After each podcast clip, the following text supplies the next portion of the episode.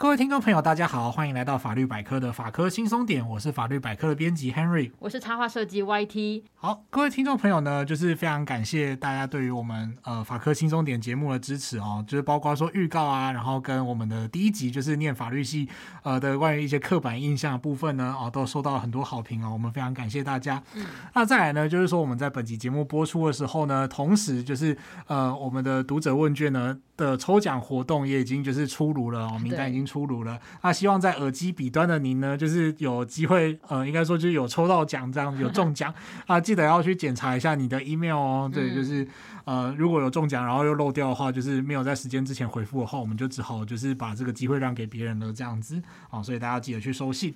那再来呢，就是说，呃，感谢大家对于读者问卷的支持哈，我们也另外收到了很多回馈。那我们就把这些回馈呢，就在这边由我来跟主持人 YT 呢，就是来回复一下各位听众朋友这样子。嗯，那首先第一个呢，是我们在 Podcast 的问卷里面，就是呃收到的留言哦，所以是一位呃这位朋友叫张果汁，署名叫张果汁哈。嗯，好，那他留言说呢，想要听针对中古车买卖纠纷的相关议题，因为我最近遇到了。呜呜，好，听得出来你很难过。对，对，他说车商愿意隐瞒车，呃，车商是故意隐瞒车况，而且跟车贷利率跟当初承诺的不一样。好，那关于这个问题呢，就是说，首先，呃，要还是要先提醒这位果汁吼，就是你要先去找消保官啊，这还蛮重要的，就是因为这个中古车买卖纠纷的话，它会涉及到就是中古车买卖的定型化契约条款的问题哈，那就是要赶快去找消保官来处理啊，那。呃，因为在这里的话，就是 Henry 可能救你的时候已经来不及了，这样子，这是第一个。好，那第二个呢，就是说，呃，至于要不要做这个题目呢，我们可以再衡量看看啊。因为 Henry 自己就是目前没有什么买车的打算，所以说 就是对对这个地方还情况 对还不太熟，真对不起。好，所以就是我们之后如果有机会的话，我们再来研究看看。哈，嗯，那再来呢是进入到我们的读者问卷的部分。对，那读者问卷的部分我们会是采用这个匿名的形式哈。对，对对。那有一位读者留言给我们写说，呃。很喜欢你们的 podcast 的节目，哇！我真的觉得每次看到这种留言，我都觉得很开心，就是很高兴你也喜欢，也希望你们你继续支持我们。对对对，希望你喜欢。对，对，那谢谢，还有人留言是写说谢谢法律百科的两位主持人分享许多时事议题，在填写的当下也同时在听 podcast 的预告，就算是距离时事发生有点时间了，也还是会进去听 Henry 及 YT 对这些时事的分析。谢谢我们的录制，也希望之后可以持续听到法科轻松点。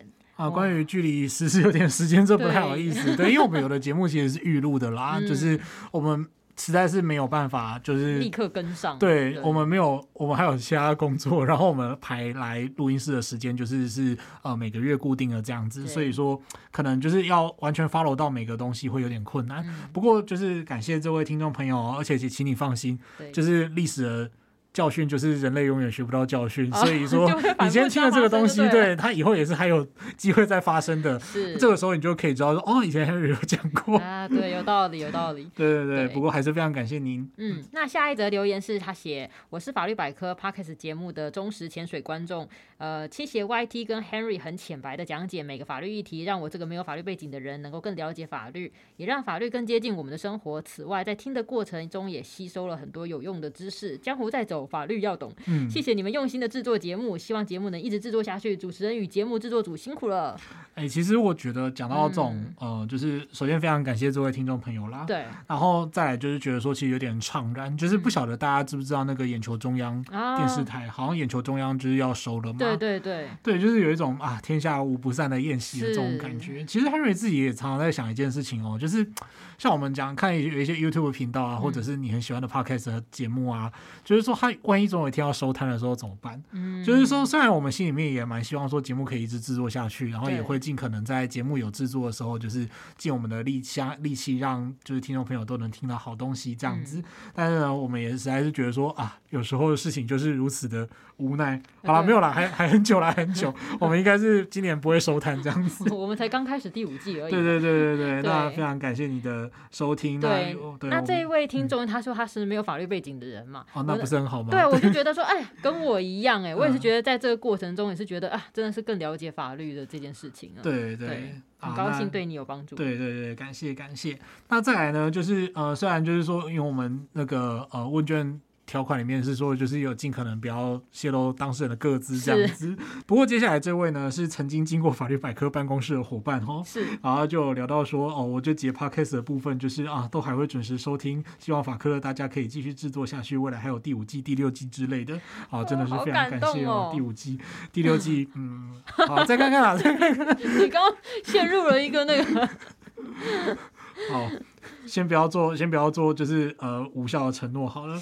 对，不过非常谢谢法律百科的伙伴哦。那我们这一季第五季也会继续努力这样子。嗯，嗯，好，那另外一位这个匿名的留言呢，是写说非常喜欢 Podcast 的节目，希望持续加油推出，谢谢你们用心经营。嗯，对对，那同样也是非常感谢，真的是很感谢。就是其实大家有来留言，真的都觉得哇，真的是会让我们觉得真的有人在听，然后。他可能也有所收获，所以他才会选择留言。对对对，对，然后虽然有一些就是很多是敲完一些主题，然后碍于就是 Henry 自己学艺不精，嗯，所以我们都还没有机会把它做出来，真的是很不好意思。对，那呃再来呢，这位就是呃呃惨了，我觉得这位的留言念完之后，我又要失言一次了。好对。呃，接下来这位听众朋友呢，他是有说，呃，他是留读者问卷啦，对，那当然也希望就是说，因为从这集开始，就是之后大家都可以填，就是 Podcast 的问卷，就是你每次在节目的那个呃介绍文字里面会看到那个问卷，然后就都可以留言给我们这样子。嗯、那这位。听众朋友呢，是一位高中的学生哈，他有首先他有先哦，因为他留很长，就就慢慢分段这样子。他首先有问到说，是不是可以将每一集的 podcast 用图表或分类文章的方式做总结？嗯，虽然说在有空的时候才会听 podcast 跟看贴文，还是谢谢我们做出内容哈。嗯，呃，然后让他在还没有上大学之前就可以接触到一些跟法律有关的事物。好，先到这里哈，就是呃，我们的 Facebook 跟 IG 都会有呃 podcast 的重点提示。那不晓得这位听众朋友就是。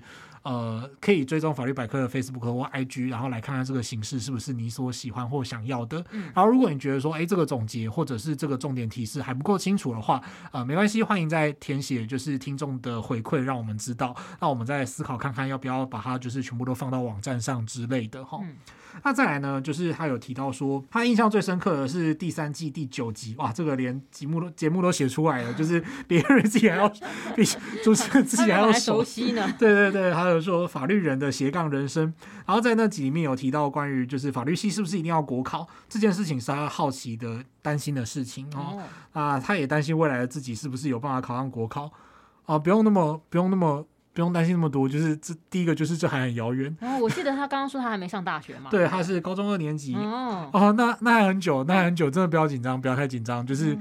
嗯呃，距离你考国家考试还有整整就是五六年的光景，这样子，还蛮蛮久的。对，还蛮久的哦。先不要担心这种事情。嗯、对，那他就有提到说，哎，在听了这一集之后呢，就是比较没有那么在意是否一定要国考或成为司法体系的成员之一啊、嗯呃，但是还是有憧憬想要成为司法体系的成员啦。嗯、好，那到这边为止呢，Henry 要再次强调，就是说，嗯，作为同学，欢迎你先去听上一集，也就是我们第五季第一集，就是先听听看，就是哎，念法律系到底是怎么一回事啊？当你听完之后呢，再来考虑就是要不要 念法律系。对对对，就是你可能会发现说，哦，你憧憬的一切可能都是那个，就是憧憬而已。对，过往云烟这样子。啊，当然就是说，如果你要转系的话，都还来得及。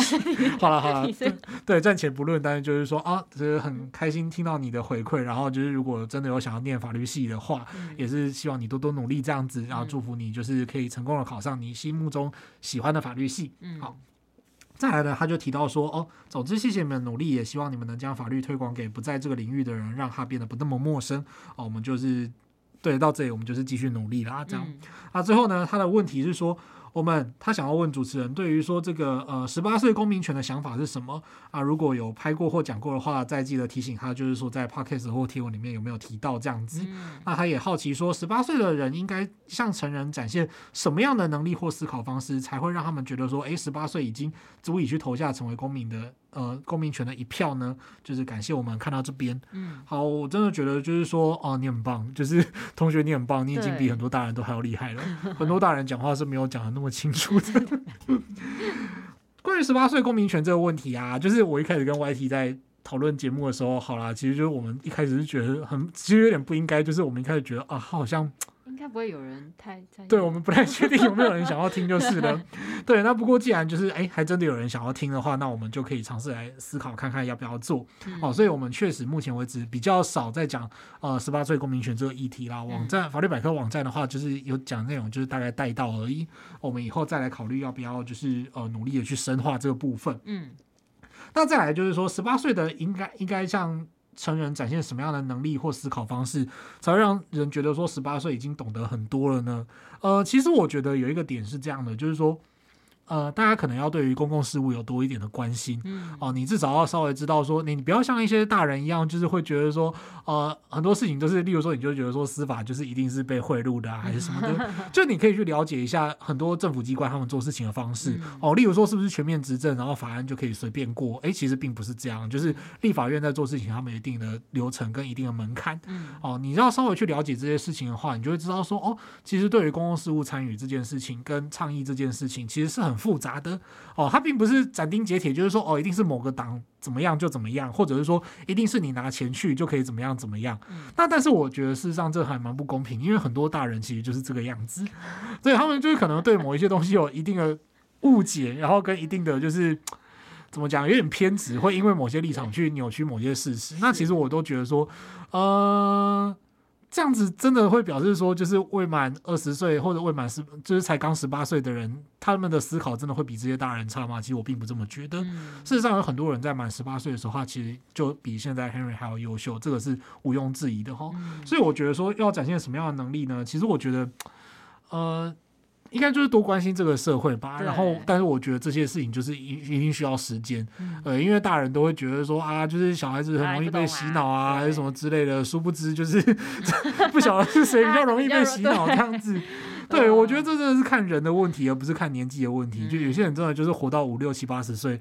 都还是长那样子。不过我现在我觉得，就是现在的这个呃十八岁，或者是应该说是高中的年纪，我觉得比我比我们那个时候，其实我觉得算是更关心这个社会吧。然后他们懂得更多。嗯、虽然我觉得他们学的公民的法律课程，有些其实是不用学到那么难。嗯，对。不过这也无碍，就是说，我觉得呃需要我们一起努力啦。那也再次鼓励这位同学。那相信这位同学就是这样子留言，也表示说，哎，你其实是很关心这个议题，嗯，然后很想要去行使你的公民权。那事实上。我都觉得这是很好的，那我们就是要继续努力。身为一个不再是十八岁的大人，我们也会在一些联署啊，或者是说我们也会制未来有机会的话，我们努力制作相关的内容，让更多人了解这件事情。我们一起为这个议题努力，这样好不好？嗯，对，好，那非常感谢呃各位听众朋友的留言哦，也希望有任何的指教或建议的话都留言给我们。那我们就准备来进入今天的节目喽。好。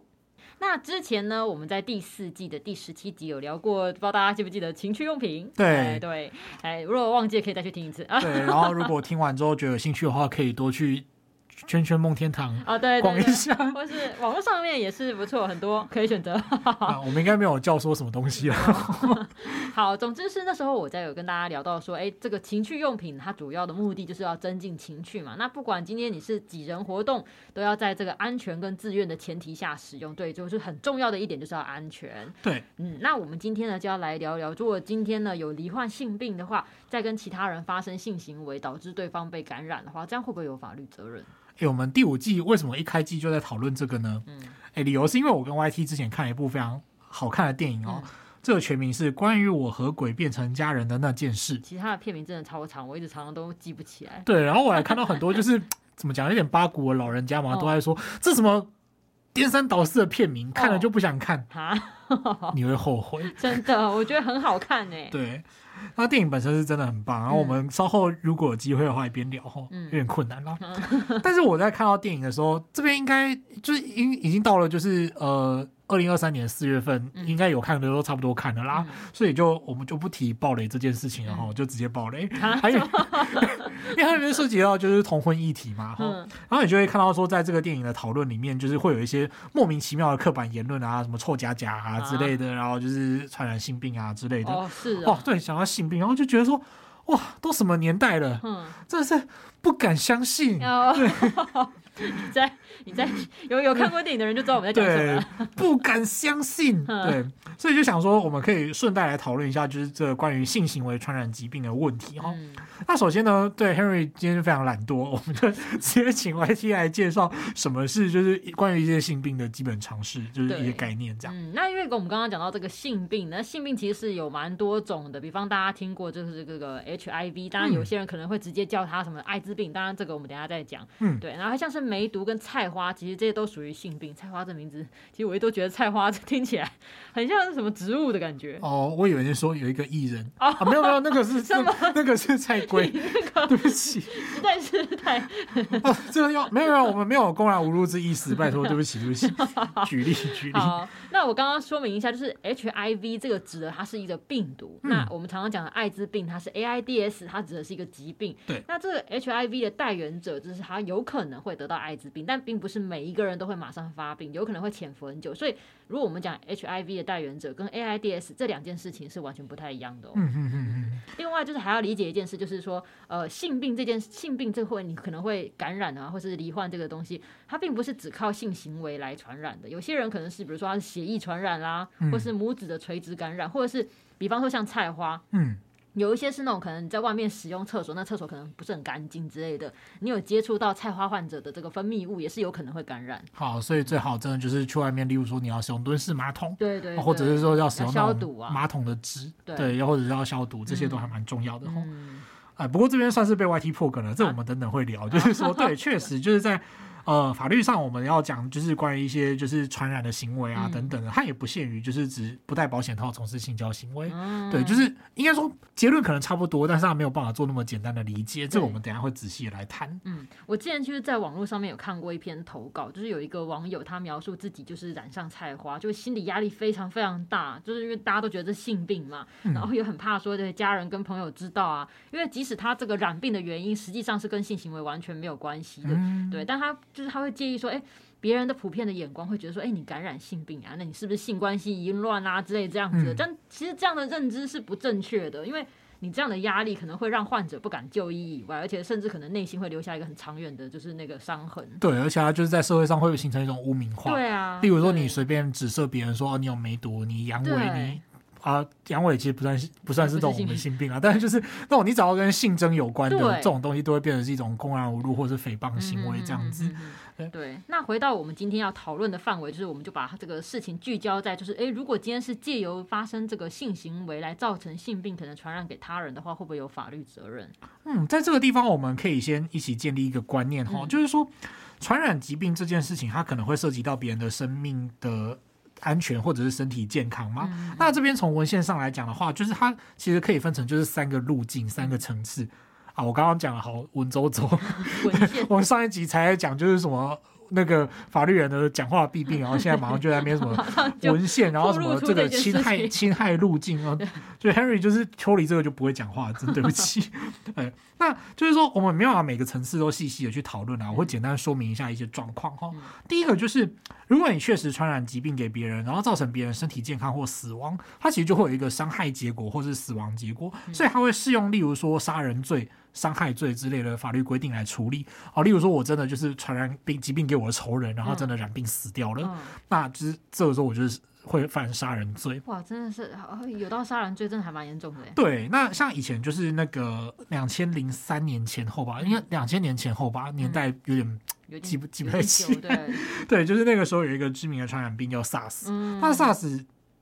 的疫情肆虐的时候呢，曾经就是有医院院长隐匿未通报，然后导致就是包括病患跟医护人员在内有五个人过世。那当时他是就是受到这个过失致死罪的有罪判决，这样。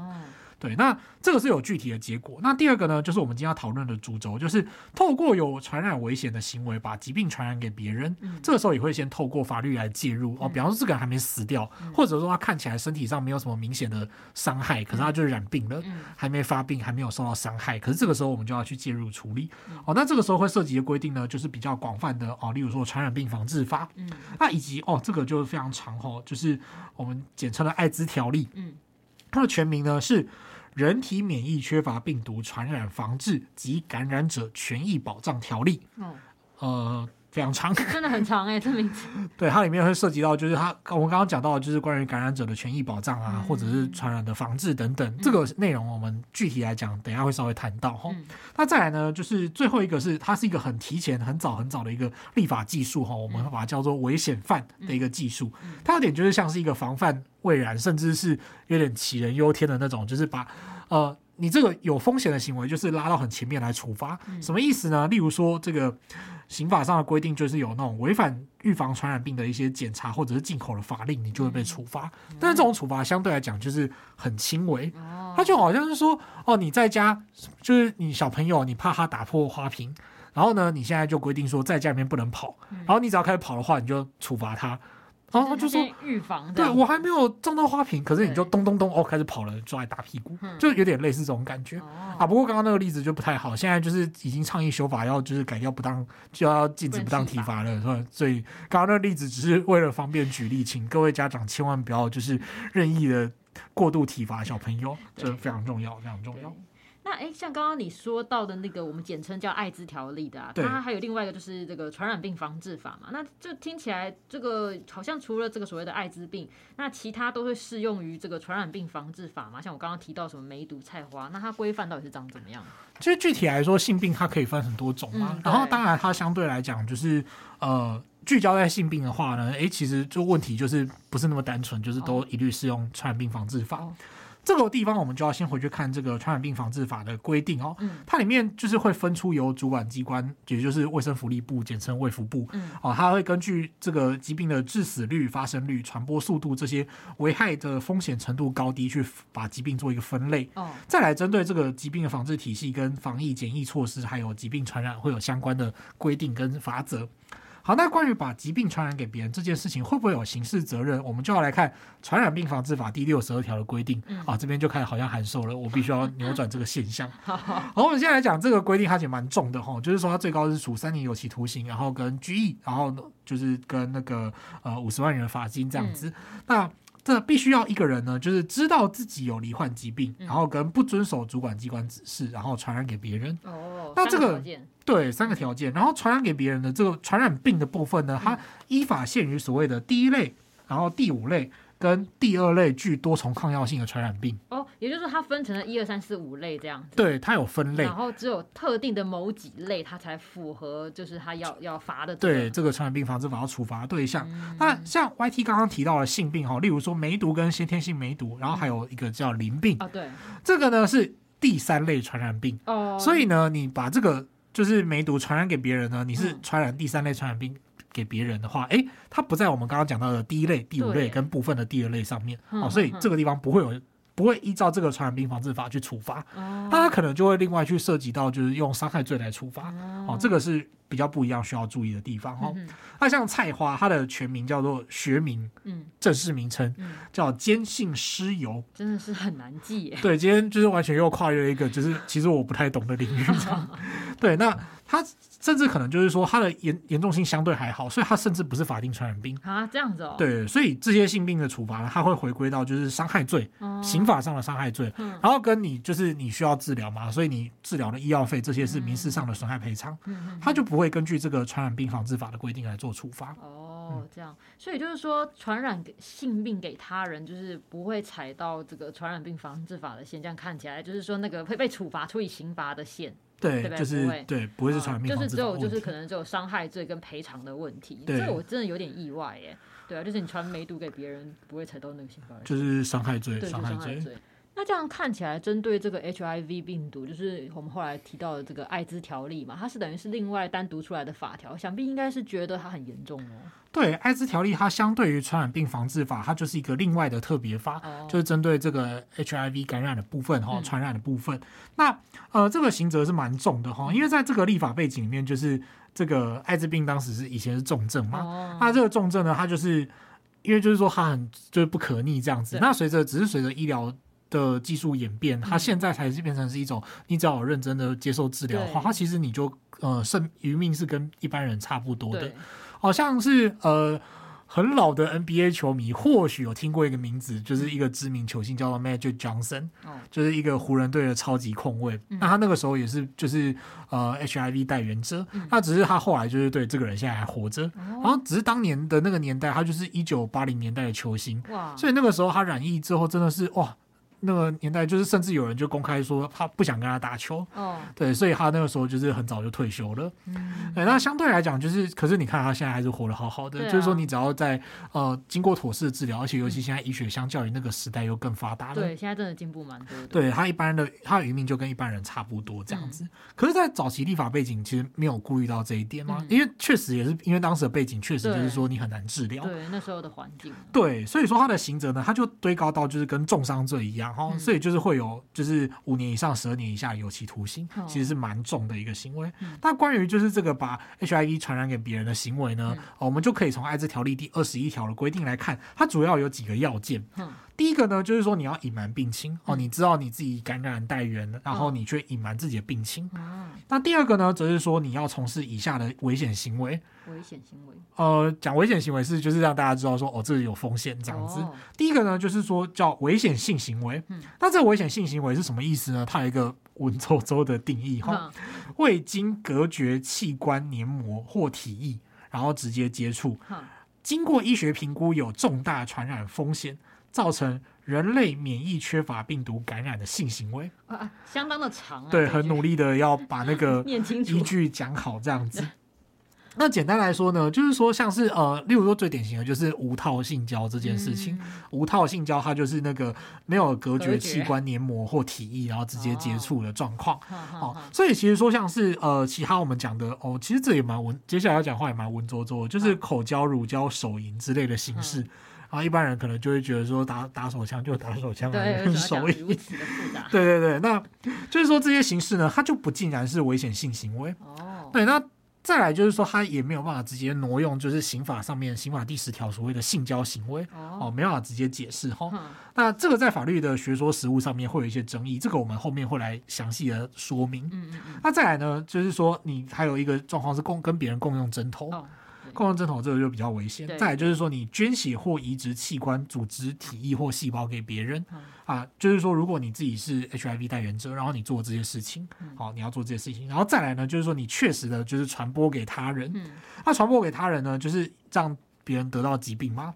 啊，这个时候必须要注意的是，如果这个人最后就是别人最后没有得病的话，这个艾滋条例的犯罪，它其实有。处罚未遂犯的行为，哦，就是他即使没有感染，他还是会罚你。对，因为你共用针头戳过去，哎、哦，对方很幸运的没有染上艾滋病的话，哎、嗯，这个时候还是会有未遂犯的处罚。嗯，嗯，那也就是说，针对这个 HIV 的代言者，他基本上就是以等于一个阶段的有三个条件嘛，就是你要先隐瞒，然后有这个危险的性行为，嗯、然后再造成他人感染。那如果没有感染的话，还是会处罚，就是未遂犯。对对对。哦，那如果今天就是说我有隐瞒对方，但是我。本身就是有安全性行为啊，比方说我有使用保险套，但是可能保险套也不是万无一失的情况之下，如果对方真的还是中了，或者是也是没有中之类的，但这样会处罚吗？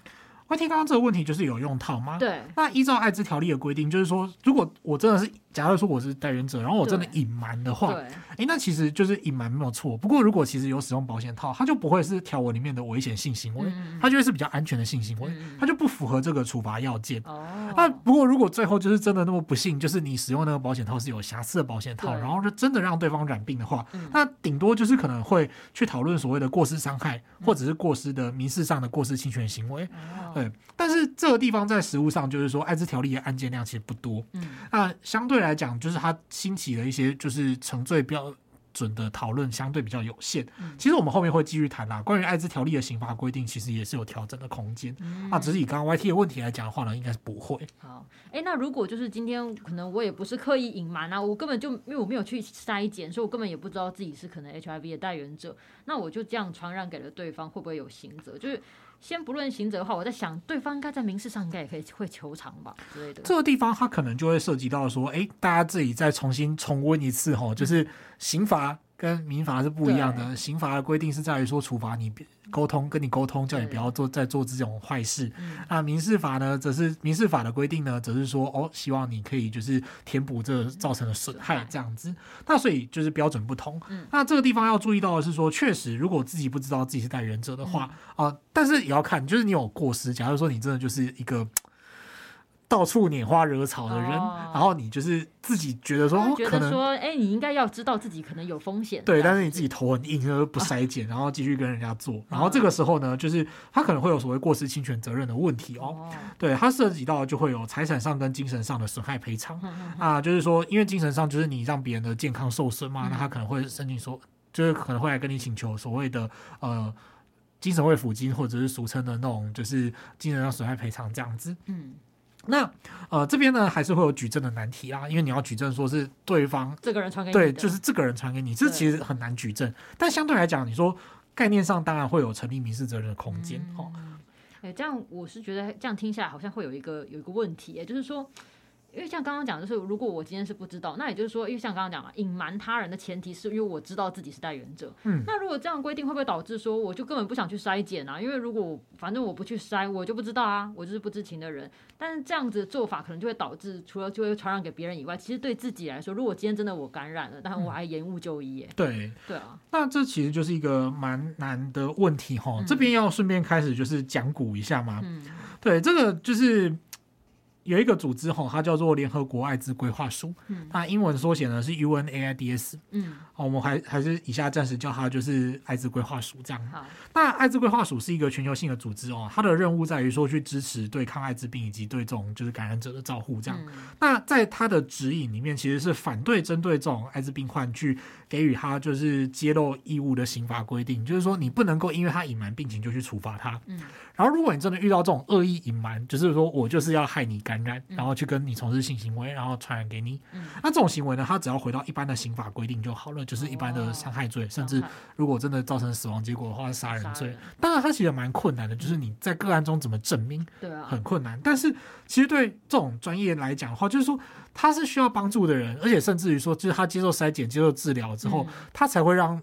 就是你才能够更保护他，就是不要把 HIV 传染出去嘛。对啊，对，你要用这种方式，就是你不是反而让这些东西遁到地下，让它变成一个看不见的东西。他根本就会觉得，哎，那我我不要去知道就好了。这样我觉得这样子做就会好像其实有点背道而驰嘛。对，你就去打压他，然后让他就是更害怕，然后问题就依旧存在这样。对，然后没有办法让他走到阳光下去接受治疗。嗯，好，那所以对于医疗专业来讲，其实我们现在的艾滋条例的规定，它其实对于隐瞒自己病情，然后去就是像我们刚刚讲的，去从事危险性行为，去感传染的刑责，其实是蛮重的。嗯，这个规定其实算是跟刚刚讲的，就是艾滋规划署的指引呢，确实就跟 YT 说的一样，就是背道而驰。嗯，所以这种深层的问题，就是说这种有疾病需要受到帮助的，你用高压的方式做处罚，其实会让他们更想回避风险。对，那其实这就跟我们在讲，就是所谓的呃用药过度的政策一样，我们就是。觉得说这个东西毒品，然后你要就是往死里打。嗯、但是为什么其实像是呃你是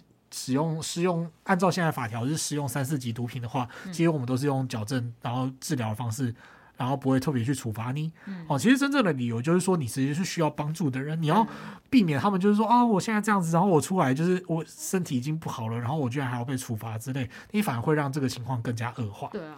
对，那所以这个呃，关于目前艾滋条例的规定，其实是立法上可以在思考的地方。嗯，那回到 Henry 刚刚有说到说，哎，针对这个 HIV 的这个刚刚讲艾滋条例里面，他有提到说这个危险性行为嘛。嗯。那像无套好像往往会常常会被视为是这个危险性行为，他没办法隔绝器官的接触。对。那如果今天其实是，如果今天好两个人之间他是口交，好，其实也算是某种，他也算是性行为。但是谁口交会带？带套啊，就是如果只是单纯口交，虽然有有口交膜这个东西啊，但是我就想看用的人非应该非常非常少吧，因为应该很多人还不知道有口交膜这东西。啊，我也是。讲了第一次听到，它就是一个薄薄的一个长方形的，对，啊，总之就是我觉得会用这个的东西的人应该非常非常的少哦，而且还有顺便一提，就是说口交在医学的例子上好像几乎没有传染就是 HIV 的病例，嗯、对，而且刚刚讲到危险性行为嘛，那怎么样发生性行为这个过程也不一定都是这个代原者单方面的责任、啊。你说可能对方就是坚持说我不要，对对对对对，然后也可能有啊讲过，然后他对方就是这样啊，好，那就这样发生了，可是好像都把这个责任全部推到。到这代言者身上一样？这其实是一个蛮难的问题。嗯、哦，不过像刚刚 YT 提到的这个口交的问题啊，我们先来讲说这个东西在法律实务上，就是它其实有一度是非常保守的。嗯，因为在立法技术上，哈，就是艾滋条例它的。刑责可以说是一种为了避免这个风险，然后去扩大这个处罚范围的立法技术。就跟我们前面讲的那个，呃，虽然直白但是不太妥的例子，就是说，呃，为了避免人家撞倒花瓶，然后你就说禁止跑步，跑起来就先处罚他那种感觉。那所以说，就是呃，艾滋条例就是说，你这个样子你有传染的风险，然后那就是处罚，先处罚你，就至少他有未遂犯嘛，他就是一种一种比较处罚的范围有点扩大，扩大，对。对。那这种东西呢，它其实就是需要谨慎，因为刑法它的处罚规定就是说，大家好像都觉得说刑法就是要回归正义啊，然后要怎样天公地道啊之类的。可是其实，在我们的专业里面，我们并不会这么想。我们是希望说，第一个就是说，你要去跟这个犯罪行为人沟通，希望他下次不要再做嘛，这是最基本的。然后第二个呢，就是说，他这种回归到本质，就是说，他要保护一个法律上的利益不会受到实际损害，这是原则。但在还没有受到实际损害之前，你越是把那个处罚的。界限你就往前提哦，你就为了要防范一个未知的风险，你就是越早处罚越好，我们越没有风险。嗯，那其实说真的，就跟其实有点跟像防疫一样，就是你越是要那种动态清零，嗯，哦，你就是把大家全部都隔绝，把大家全部关起来，然后大家保证不会出事情，这样最安全。对，这样最安全。可是相对来讲，大家从防疫的经验，你也可就可以知道说，这样子你越往前，你要承受的其实就是越多人的权利会受到损害。对。当然，我并不是说，或者是说受到限制啦，不一定是损害或者是限制。我并不是要说这样子不好。但是我们在使用这个东西的时候，使用这种立法技术的时候，我们就必须要格外谨慎，因为它真的会影响到很多人。嗯、所以说，像是同样就我们刚刚举防疫的例子，或者是说像是假讯息的例子，嗯、假讯息就是最近几年很夯的一个议题嘛，它会可能会颠覆公共讨论的空间，所以我们提前处罚，就是说哦，你好像大家都会牺牲什么造谣罚三百万之类的。诶，可是就是说你这个时候就会有言论自由跟保障言论市场健全之间的争议。哦，可是就变成说，对你处罚的越往前，你会影响的范围越大。那他是不是妥适？他就要通过很多，就是例如比例原则的检验啊，或者是呃，你要有一些立法价值上面的取舍。所以并不是说一定好或不好。那只是这个东西，它在用的时候就是要很谨慎，因为你永远都像我们刚刚讲言论的例子，你永远都很难。呃，去预测说未来的政府他可能会怎么样去使用这样的法规？嗯，哦，你真的会觉得说他是在保障言论自由吗？还是在呃反而是在侵害言论自由？其实是怎么样呢？其实就很难讲。工具本身是中性的，法律规定本身是中性的，但它可能会造成的结果就是很难估计这样子。虽然我刚刚说法律规定是中性的，但是其实某程度来讲也是有一些价值判断。我们接下来就要进入这个问题哈。好。太多法律思考了，我们先暂时打住。我们先回到前面的这个危险性行为的认定，它其实就有医学鉴定介入的空间。那法官的判决思维其实也很重要。过去也有实务的判决就被有被批评过，因为其实像口交，它的风险其实相对很低，就几率很低。对，可是它的几率并不是零。对，所以就其实也有法官曾经是认为说，哦，那它不是零啊，虽然就是。几率真的很低，比方说它是百分之零点零一，哦，那不对，我们就还是认为说这是一个有风险的行为，所以还是要去处罚。嗯、所以说判决理由就是说认为说还是有风险，所以就去判决这种无套口交被告有罪。哦，对，那即使呢后来就是说最后呃在比较近期的一个判决哈，最高法院有一个判决认定说无套口交呢根据这个医学标准应该不是危险性行为，因为它的这个风险极低嘛。对啊，那这个算是实物上的一大突破哈。嗯、那这也就证明说。法律它有时候其实是真的追不上医学的进展，对，它就会造成，或者说它对于这个医学进展太过保守，它在诠释上面它并没有一定要听医学的话。那当然相对来讲，确实我们说法官他的审判是自由的，是独立的，他不能够受到很多外力的拘束。但是对于这种科学证据的取舍，它其实如何与时俱进是一个很困难的功夫。所以说，呃，法律跟整个社会的认知还有医学上的标准怎么去搭配，要怎么达到平衡，这个是。一个动态努力的过程，那当然在过程当中，他一定会牺牲掉某些人的权益，例如说，就是这个无套口交的人，他曾经也是有被判有罪的例子。那这个就我只能说，就是真的很困难啊！你要说法官就是判的不好吗？可是说真的，他如果当时那样子判，在人民的恐慌之下，就会说啊，这个恐龙法官，这个就是这个臭假假在那边那个新闻。对哦，顺带一提，不要再有那种就是同性恋才会那个哦，真的染疫的那种刻板印象了，并没有。对对，真的不是这样子哦，不要以为自己就是异性恋，对，一点问题都没有。你跟异性恋同样有危险啊，就是不要想太多这样子。真的，他他没有在看性倾向那个传染疾病的。对对对。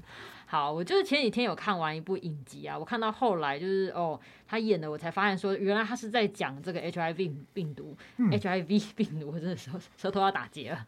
他刚出现那个一九八零年代，就是那个时候一旦发病，那个死亡率几乎都是百分之百。嗯嗯。对，但现在就是医学科技很发达，以前就是要吃超多药物才有可能控制，像那什么鸡尾酒疗法，之前之前出现的嘛。但是近年来其实还有开发出更新的药物，就是他的那个 HIV 的代言者，他只要每天只要服。用一颗就是一颗药而已，它副作用也比较低。那如果他控制的很好的话，持续稳定服用抗病毒的药物，是可能会测不到病毒的。嗯。所以现在出现了一个概念，叫做 U 等于 U。那那个 U 那个英文字，因为实在是蛮长的，我就不念，大家可以上网 Google 就好。总之，它第一个 U 就是代表是测不到病毒，然后第二个 U 是不会传染。所以 U 等于 U 的意思就是测不到病毒等于不会传染。对对对，我还是尝试念一下好。好，来念。Undetectable。Equal untransmittable，哇，OK，就是 U 等于 U 的全文这样子。对，那在这个概念之下，就是说，呃，即使已经测不到病毒了，比方说我今天好，我今天是个带原者，那我已经有按时服药，而且持续很长一段时间，那已经在测不到病毒的之下。按照法律规定，因为他刚刚想说隐瞒嘛，那我还有需要说，哎、欸，我必须要先自我揭露吗？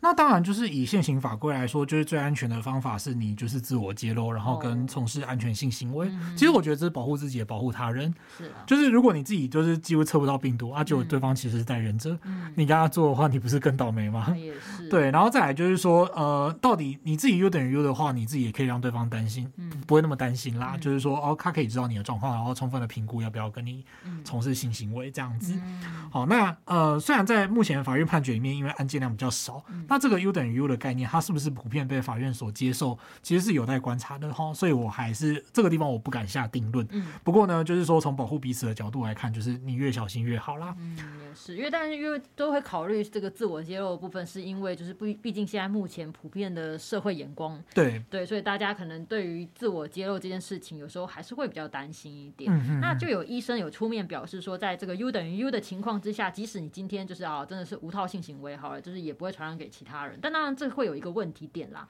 就是说，不是每一个人都很认真的控制病情、稳定服药，嗯、对，因为你并不知道他人的情况是如何嘛。所以基本上，我认为就是自我防护的概念应该还是要有啊。就是呃，那当然目前也有很多是针对就是事前或事后预防就 HIV 的药物，我觉得真的很先进哎、欸，嗯、哼就发展到现在，对，而且那个药物算是还蛮常见的。嗯、但主要还是想要跟大家说，在这个 U 等于 U 的情况之下，是否隐瞒，是否是危险性行为，这这两个条件，真的适合拿来作为处罚的标准吗？